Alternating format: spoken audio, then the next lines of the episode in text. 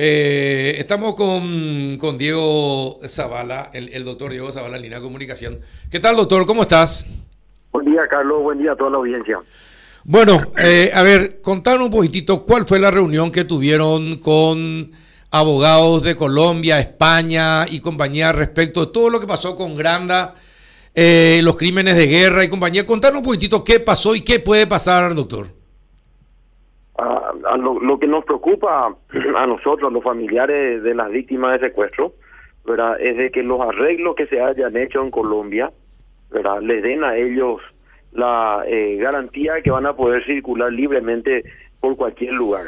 Uh -huh. Los acuerdos que los hayan hecho en Colombia, pues bien, eh, eh, es un arreglo entre los colombianos, pero no tiene por qué afectar los delitos que hayan cometido estas personas o estas organizaciones ¿verdad? en territorio ajeno, o sea, en territorio eh, paraguayo o en territorio eh, eh, venezolano o en territorio ecuatoriano. Nosotros tenemos que tener la seguridad como familiares de las víctimas de secuestro que estas personas van a concurrir ante la justicia a explicar sus actos. Es decir, que Colombia Entonces, no se convierta en protector de secuestradores y terroristas. Los arreglos que ellos hayan llegado allí no tienen nada que ver con los delitos que cometieron acá. Uh -huh. Si acá falleció Cecilia Cuba y ciudadanos colombianos estuvieron involucrados en ese crimen, tienen que cumplir ante la justicia. Ajá.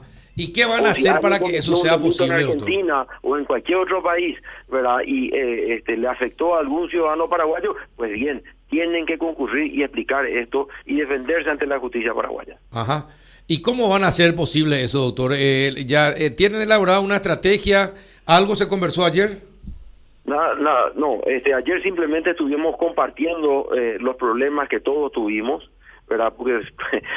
Primeramente eh, cualquier este problema de esto involucra eh, eh, sentimientos, ¿verdad? Personas que están agraviadas, habló este, la familia Cubas, explicó el dolor que ellos siguen pasando, la rabia que siguen pasando, porque este, una de las personas, ¿verdad? Que según la información proveída por la justicia colombiana y que tuvo la justicia paraguaya, fue la persona que organizó el grupo aquí en Paraguay que lo lideró en Paraguay y que luego de haber liderado también aparentemente habría recibido los beneficios de ese acto este horroroso como es el secuestro y este eh, le da rabia si ayer estuvimos simplemente compartiendo todos los problemas todos los sentimientos de estas personas. También habían por supuesto eh, eh, personas de Colombia que también expresaban su mismo este sentimiento verdad entonces ayer fue si querés llamarlo así un, un, una primera reunión donde todos compartíamos nuestra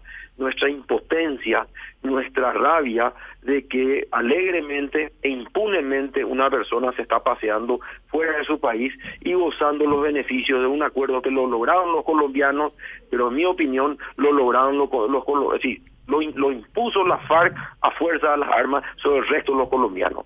¿Qué se diferencia la FARC de lo que fue eh, Escobar Gaviria cuando él presionaba a Colombia con bombazos y con este eh, matanzas de sicarios al resto de los colombianos?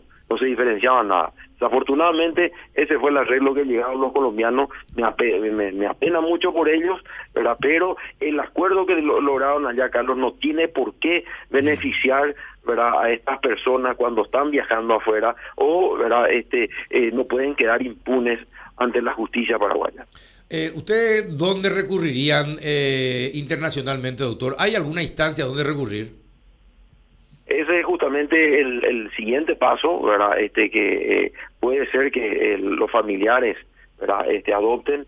Eh, una cosa es, como es que se llama, compartir los pensamientos, los sentimientos de dolor y luego este tomar acciones decididas hacia lograr la justicia. Pero sí hay instancias ¿verdad? ante en las que una puede concurrir, ¿verdad? puesto que estamos hablando de actos ¿verdad? Este, de lesa humanidad, ¿verdad? son violaciones grosas de derechos humanos, ¿verdad? Este, a Cecilia la enterraron viva. Sí.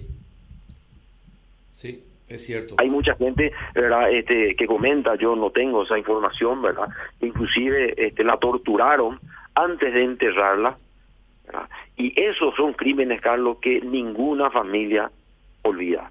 Yo no olvidaría en el caso de la familia Cubas, yo entiendo todo el dolor que ellos pasaron, entiendo también el dolor que hoy están pasando algunas familias, como la familia Ulleta, la familia de Delio, la familia de Oscar Denis, todos ellos siguen pasando, Carlos, estos crímenes horribles de lesa humanidad y yo me imagino que tampoco ellos se van a quedar de brazos cruzados y van a buscar justicia. Si no pueden lograr este, la justicia eh, eh, eh, en Colombia o, en Paraguay porque no nos extraditan, pues bien, vamos a recurrir ante la instancia internacional que corresponda. ¿Y qué pensás finalmente acerca de la carta que la, la Jurisdicción Especial para la Paz de Colombia envió a Paraguay sobre el caso Granda y que no a que no encuentran? Este, eh, eh, bueno, yo no no sé, eh, vi esa carta simplemente en la prensa, no sé si llegó esa esa carta o no a Paraguay, pero yo desconozco la jurisdicción de esa de, de, esa comisión. Hay delitos cometidos en Paraguay, que venga a explicar en Paraguay. Yo desconozco esa jurisdicción especial. Para mí no existe. Para Paraguay no existe. Ahora, pero enviaron, enviaron y nadie se hace cargo acá. no llegó nunca ni a la Cancillería ni eh, increíblemente ni a la fiscalía. Hay un código rojo, ese código rojo tiene vigencia internacional y debe cumplirse. Yo como abogado eso es lo único que estoy pensando. y bueno, código rojo me refiero a la alerta Interpol, que es una, eh, a pedido de la justicia paraguaya, hay un oficio a la Interpol para capturar a una persona para responder por delitos cometidos en el Paraguay. Juan, ¿alguna consulta?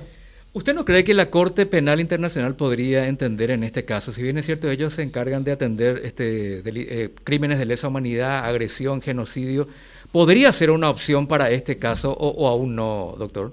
Absolutamente, yo creo que sí.